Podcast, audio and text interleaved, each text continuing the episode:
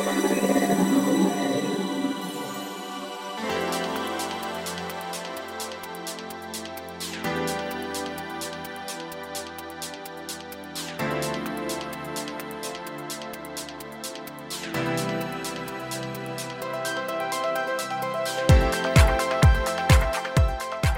んにちはゆきです。菊間が第394回の時間がやってまいりました。早川さん今週もよろしくお願いします。よろしくお願いします。今言ってて気づいたもうすぐ400回じゃないですか。そうですね。何か公開収録でもしましょうかね。もし400回を迎えられれば。もうでも次も次もあるっておっしゃってたから迎えられるでしょそうですね。じゃあどっかでね、400回ってすごいですよ。はい、ね。これぜひね顔出ししないゆきさんですがその400回にはぜひ来てくれるかな。いいと思う ということで皆さん楽しみにしていただきたいんですけども。はい。そうか400回8年ぐらいやいってるもんな。すごいですよ、うんそうね50週だとしてもね。継続は力なりということでねおっしゃる通400回りです。800回1200回500 5000回とねこう 急に飛んだけどね。ゆきさんとね、えー長く、はい。えーお付き合いいただければこはいこの関係を続けていければよろしくお願いします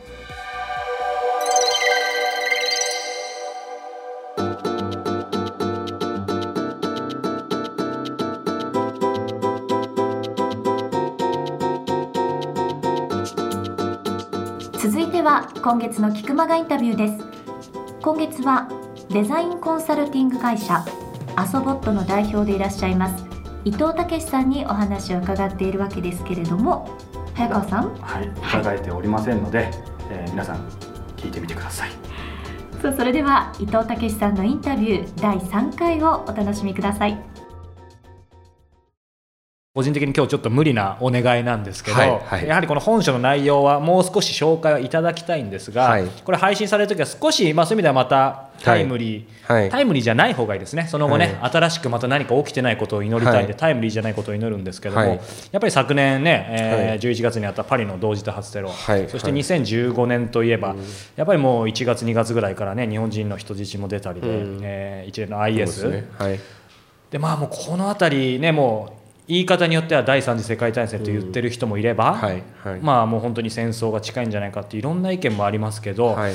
この辺、まあ、実際起きてること、はい。あのね、伊藤さんも全部見てるわけじゃないと思いますけどですね。もやっぱりその、伊藤さんならでははい。こう読み解ける部分とかあると思うので、はい。そういう題材にまあプチ講義じゃないですけど、なんかどういうふうになってるのかなっていうのを、はい。伊藤さんなりの考えでお話しいただけると嬉しいなと。そうですね、まあ、まずあのお聞きになっている人に対しての前提として、まあ、僕自身は、まあ、そうやっていろいろ他のクリエイターさんとか他の皆さんよりもその戦争と平和の、えー専門家との接触も多いですし、まあ、そういう先ほど言った生徒から得る情報もあるので多少普通の人よりも知ってはいますけどでもやっぱその専門家ではないので,、そうですね。あの本当の意味でこれからこのどこれがどういう動向になっていくのかっていうのは僕はやっぱ分析する立場にはまずないですと。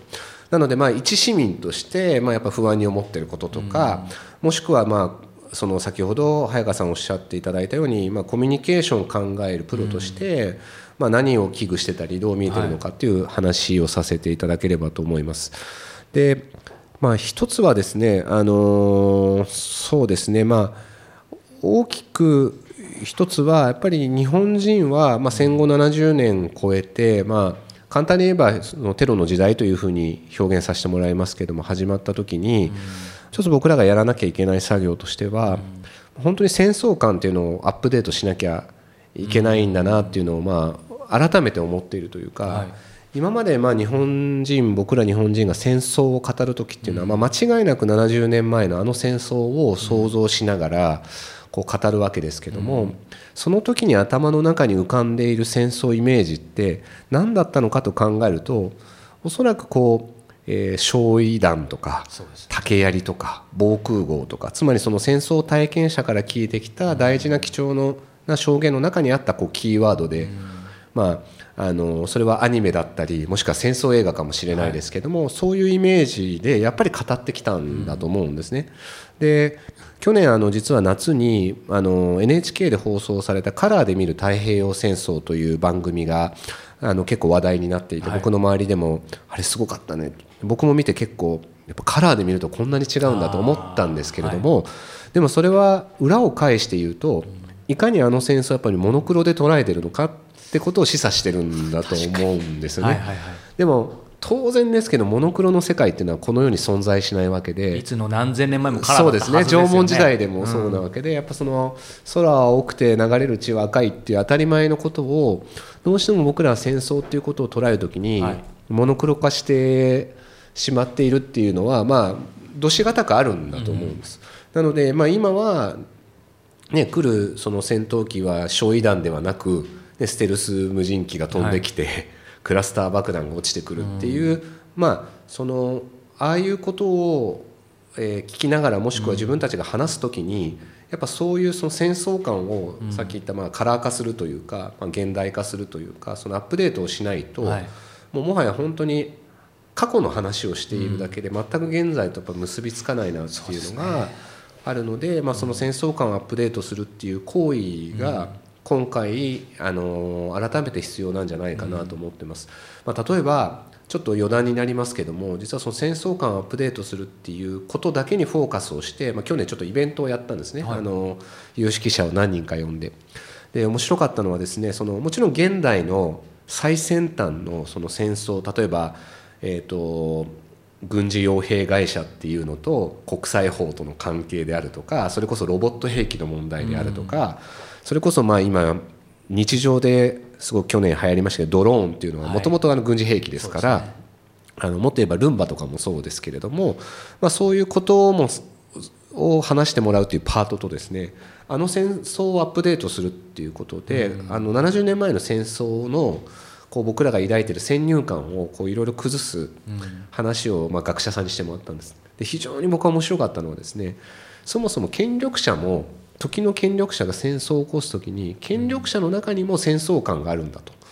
つまり何かしらのイメージを持って戦争を決断する。はい。例えば分かりやすく言えばあの2003年のイラク戦争当時のまあブッシュ大統領は当然パパブッシュがやった湾岸戦争のイメージを持って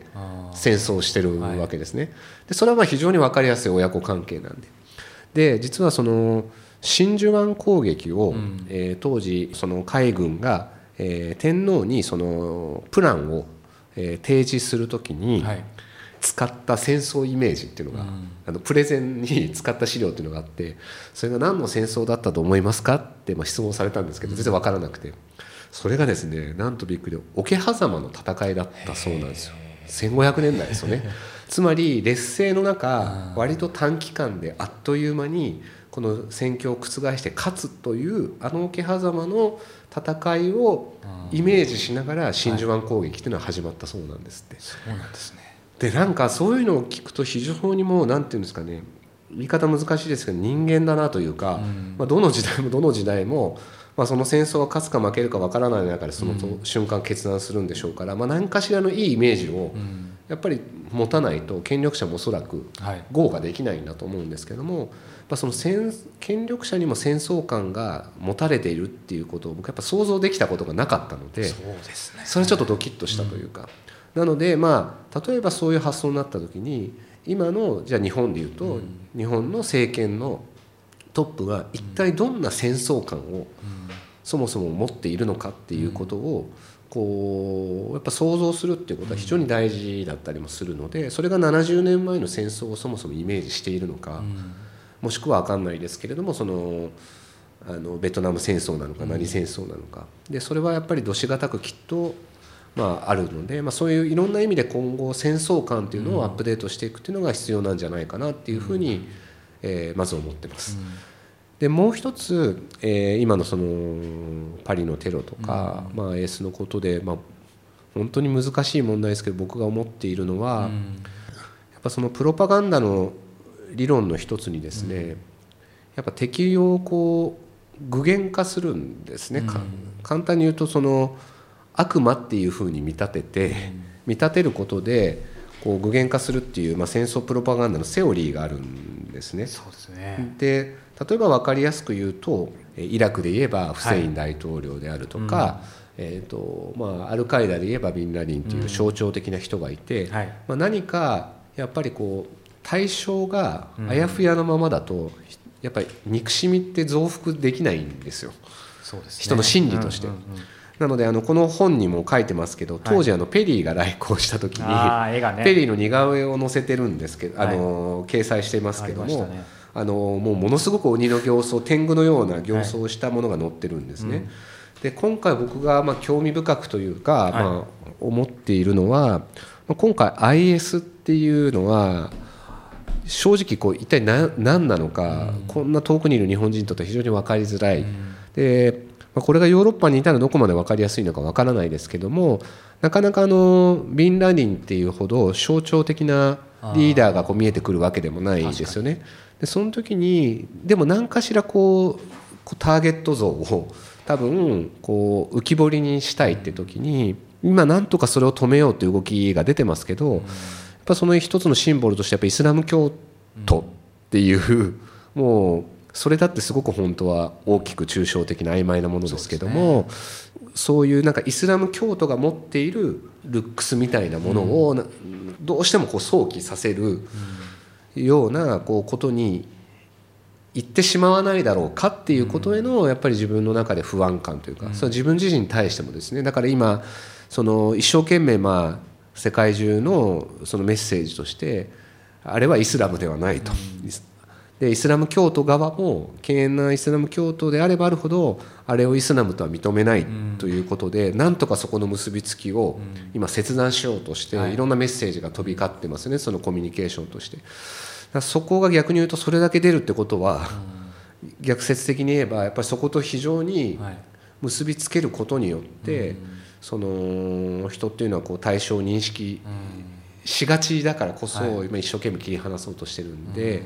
まあ、そこがちゃんとうまくあのコミュニケーションされるかどうかっていうのは非常に重要だなと思ってますしそれがまあうまくいった時にやっぱ何を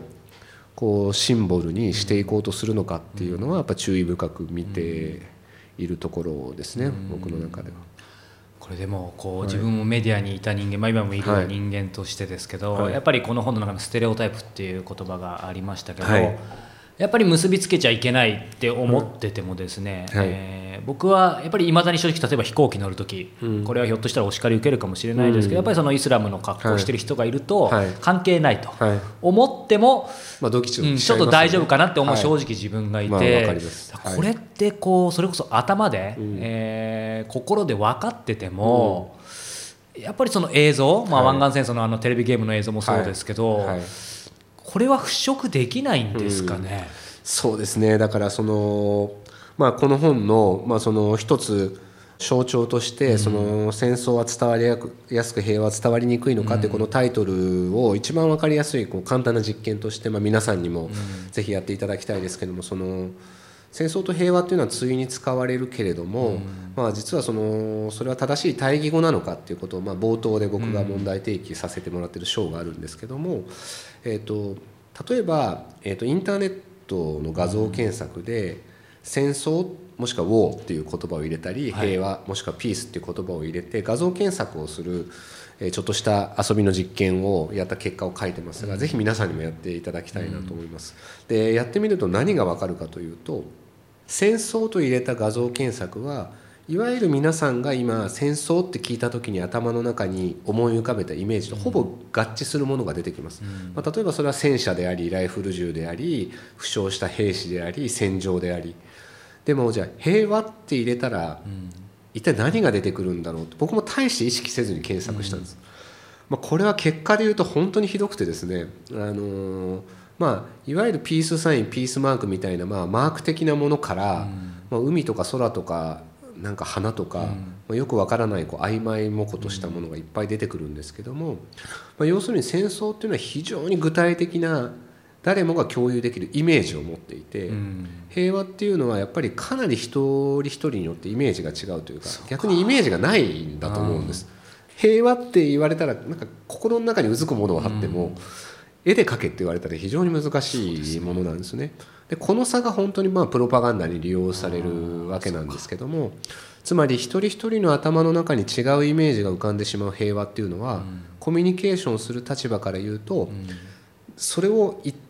共有させるために、イメージを共有するためには一手間も二手間もかかるわけですけども、戦争だ危険だっていう恐怖のイメージっていうのは多分皆さん多かれ少なかれ共有しやすいので、まあ、コミュニケーションしやすいんですよね。だからまあプロパガンダしやすいっていう面があると僕は思ってまして、まあ、何が言いたいかというと先ほどの早川さんの話で言うとやっぱり人間って言葉より先にイメージしてるんだと思うんです。やっぱ言葉って後から出てきたツールなので人類にとっては。だからそのイメージできないものっていうものは逆に言うと存在しないに等しいというか。そうかそうなんです。だからやっぱりそのイメージできたものだけがやっぱりそのちゃんと理解できるものに近づくというか、なので、まあ、それは仕事とかもそうだと思うんですね。こうプロジェクトがこう段取りも含めてイメージできてる時は多分うまく進行しますけどゴールがぼんやりしてると途中でつまずくみたいな話と多分すごい近いんですけどもあのなので多分人間の性質としてそもそも何かしらイメージをある事象にマッチングするっていうことを自然とやろうとするんだと思います。僕らの性質として。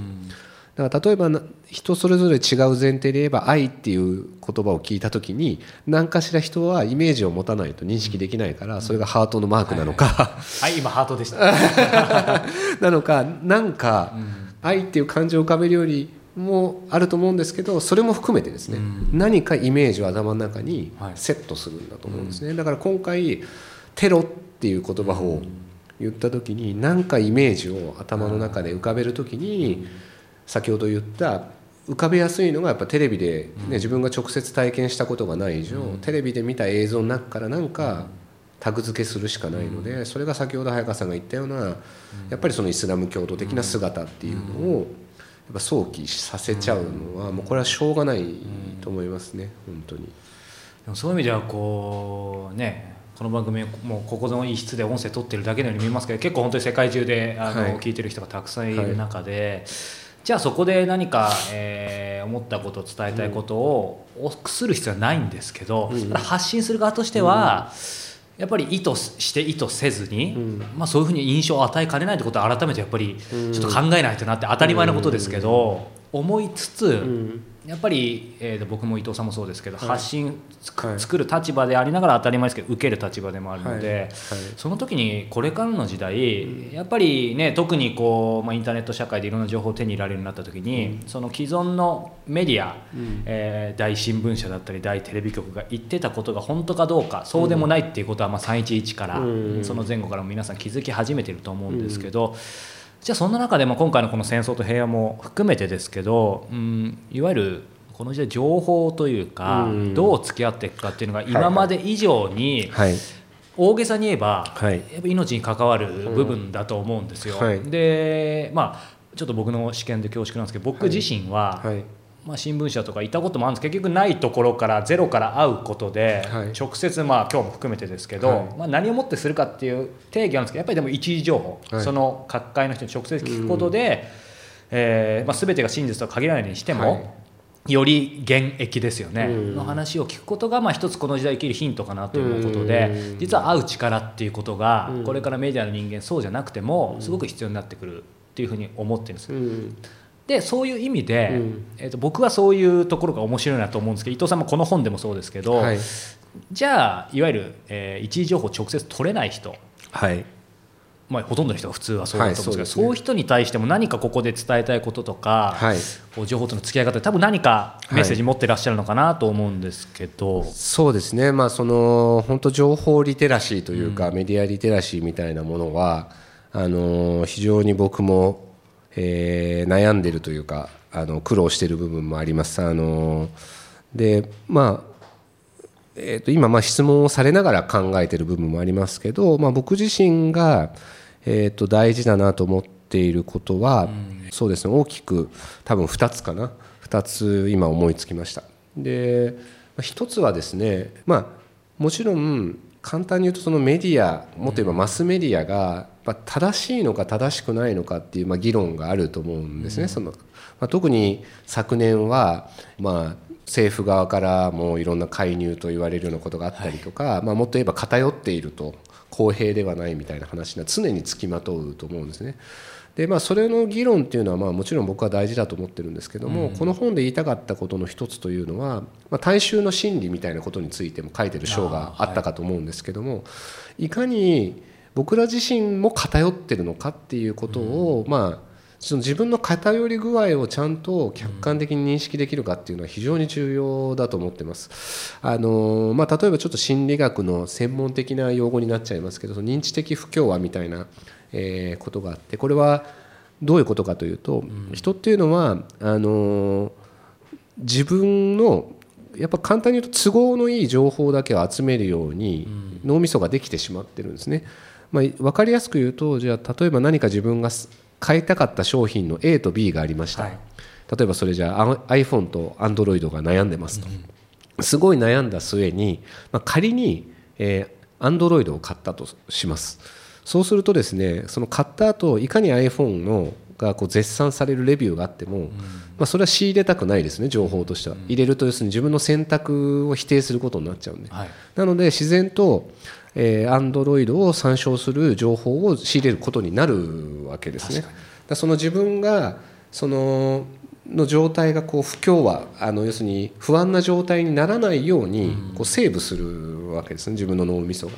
だからあの一つ思ってるのはその結局僕らはその全ての情報を当たり前ですけど机の上に並べて、そこから取ってるというより、まあ、今のアルゴリズムの時代はよりそうだと思いますけどもその自分の思考性に合うように、アルゴリズムだけじゃなくて自分の脳みそもそうやって取ってしまう傾向があるんですね、はい、やっぱ自分のスタンスと違う情報を入れるってかなりストレスじゃないですか。そうですね。なので、まあ、そのやっぱり自分が自分も偏っているっていうことをまず、まあ、僕自身はやっぱり自分も含めて認識しなきゃなっていうふうにまあ思ってます。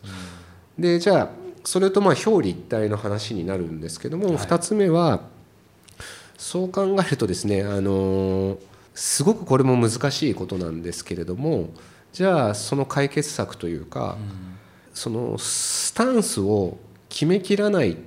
重要さっていうのを、うん今僕はすごく思ってまして。スタンスを決めきらない、うん、決めない。決めない、うん、スタンスを決めないっていうことってどちらかと負のあの曖昧だみたいな話になりますね、うん、あのまあ、ノーと言える日本人じゃないですけども、はい、昔の。でいやあのいずれ決めなきゃいけないんですね。その問われる瞬間はいつか来るのでそれは憲法のこともそうかもしれないし、まあ、それは選挙のことだけじゃないですけども、まあ、それは何か決めなきゃいけない瞬間は来るわけですね。なんですけどなんかこう今って、えーと自分ってこうです。こういう人間です。これについてこう思いますってことを割とスタンスを表明する時代だなっていうふうにすごく思っていてそれみんな無意識かもしれないですけども例えば Facebook の「いいね」ボタンっていやそんなスタンスってほどでもないですよ、でも何かに対して「いいね」ってスタンスじゃないですかもう。で先ほど言ったように人はスタンスを決めた瞬間自分は iPhone 派 Android 派とかスタンスを決めた瞬間に、さっき言った不況な情報は手に入れなくなるわけですね。なのでそのももちろんその、ね、携帯電話なんでどっちでもいいんですけどもやっぱりその非常に例えばあのセンシティブだしもっとそもそも難しいじゃ靖国問題どう思いますか？みたいな話って普通の人が簡単に決めきれることじゃないと思うんですよ。だってわからないじゃないですか。僕も全然わからないですね。歴史も含めて。まだまだ勉強が足りない。だけど割とそれをこう平気で答えを求められちゃったりとか、うん、えそれなんかダメなんじゃない？って例えばなんですけど言ってしまった瞬間から多分もうそのスタンスで物事が動き始めちゃうんだと思うんです自分の中で。だからまあ僕の中ではそのやがて問われるその瞬間までギリギリまでそのスタンスを決めないっていうことってすごく難しいことなんですけどなるべく決めないってことだけを決めておくってことはあの実はこの情報社会の中では僕は重要なんじゃないかなと思ってます。その全てのことでそれをやるのは難しいですけどもだからまあそういう意味で言ったらまあ冒頭に戻りますけどじゃあメディアの役割って何なのかって考えるとやっぱ答えを提示するというよりはできるだけそのその問いを共有するというか何を問うのかっていうことをしっかりそれだけこうアジェンダとしてセッティングできるかどうかっていうのが、まあ、僕はやっぱりメディアの役割なんじゃないかなと思ってますね。うん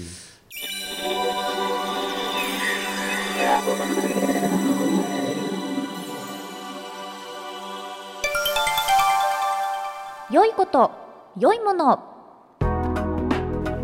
のコーナーです。はいやってまいりました。はい。今日は何をご紹介していただけるんですか？はいそろそろですね、はい。ネタがなくなってきたと思いきや、えー、2016年はですね、ええ。えー肩の痛みから、えーこの良いことを発掘しました、はいはい。さあ肩の痛みといえば先先月ぐらいにも言ったかもしれませんが去年、えータイでですね、えーマッサージをしてもらいはすぎてどうやら脱臼だったらしいんですけど骨を脱臼。脱臼だったんですか、うん、ちょっとまだ原因はっきり分かんないんだけど、えで、まあ、何やってもダメだっていうことで、えーまあ、いろんな方からの紹介でですね、えー実はこの、えー某スタジオの近くにあるんですけどもある著名な整骨院の先生をご紹介いただいてですね、えー結局その彼から先生から言われたのは面白いのはですねやっぱ姿勢だと。でもちろんその肩の脱臼というかその痛みはマッサージは、えー原因うんきっかけだ、うんうん。きっかけだと。はい。でやっぱり原因はずっとこの姿勢が悪かったことに多分端を発してるんじゃないかうんはいということで、今姿勢をですねこう矯正すべく、はいえーまあ、背骨もこう座骨が座ってたりとか、まあ、いろいろヨガとかやってたつもりなんだけどやっぱり先生から指摘されると全然ダメで。うん。その先生からちょっと言われてたのがやっぱり一番自然なのって人間立っているか座っているあ、えー、と寝ているかの格好らしくて、うん本当は座ってるってあんまりさ自然じゃないらしいよね。ね特にこうこのよ洋風の椅子。あうん正座はね実はいいらしいんだけどどそうそうそうで、えーただパソコンはやっぱりねなんだかんだ切っても切れないのでそえーそれでやっぱり猫背になったりとか、うん。特にノートパソコンの方は。ということでじゃあどうしようかっていう時に先生からお勧めされたのがですね、えーノートパソコンのスタンドがあります。これちなみに僕が使ってるのは、まあ、型番も言うと三和サプライノートパソコンスタンド回転機能付き CR36 ということで Amazon に、えー売っていますがまさに今目の前にあるそれですね、そうなんです。これゆきさんさっき、えー持ってもらいましたがどう表現しますか、まずとっても軽くて、はい、私は近未来的な感じだなと思ったんですけど、はい。あれなんですねこの折りたたみ式みたいになってるからそうなんです。持ち運び便利で僕にとってはそれが命なんで、えなんですけど高さ調整もできる。そうそう6段階高さ調整できるんですけど6段も階もこれなかなかこう音声で表現するの難しいんだけどなんて言ったらいいんだろうね。譜面台？譜面台みたいな感じですよね。で高さが調整。角度。ね。そっか。でそこにノートパソコンの底を譜面台に乗っけてモニターはこう、まあ、立ち上がってるみたいなね、えー感じで要は、えーノートパソコンだと、えーそのまんま置くと猫背になるけど高さを極力こう自分の、まあ、デスクトップに近いようにすなんかるみたいな感じ踏み切れないみたいなで感じですねえー、と今のが分かりやすかったか分かんないんですけど。おかしくなかったっけ？あ飛び箱の？そうそうそうああそうだね。そうそういう形をしてそうる。そうそうそう。そうなので、まあ、これ実際やってまだ1週間なんだけど。どうですか？いややっぱりこう猫背にはなりにくいし、まあ、まだうんねずっと何年もやってきたからすぐに急にってことはないけどやっぱりその姿勢をすごい意識するようになったはい。ので、えーまあね、これもただのツールに過ぎないのでどちらかというとその姿勢をやっぱり良くするっていう、えー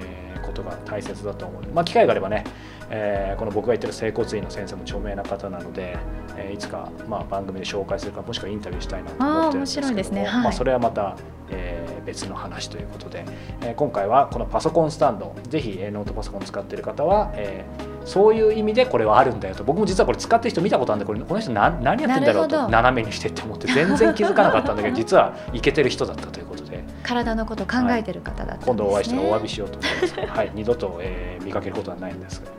はい。さあそんなわけで良いこと良いもののコーナーでした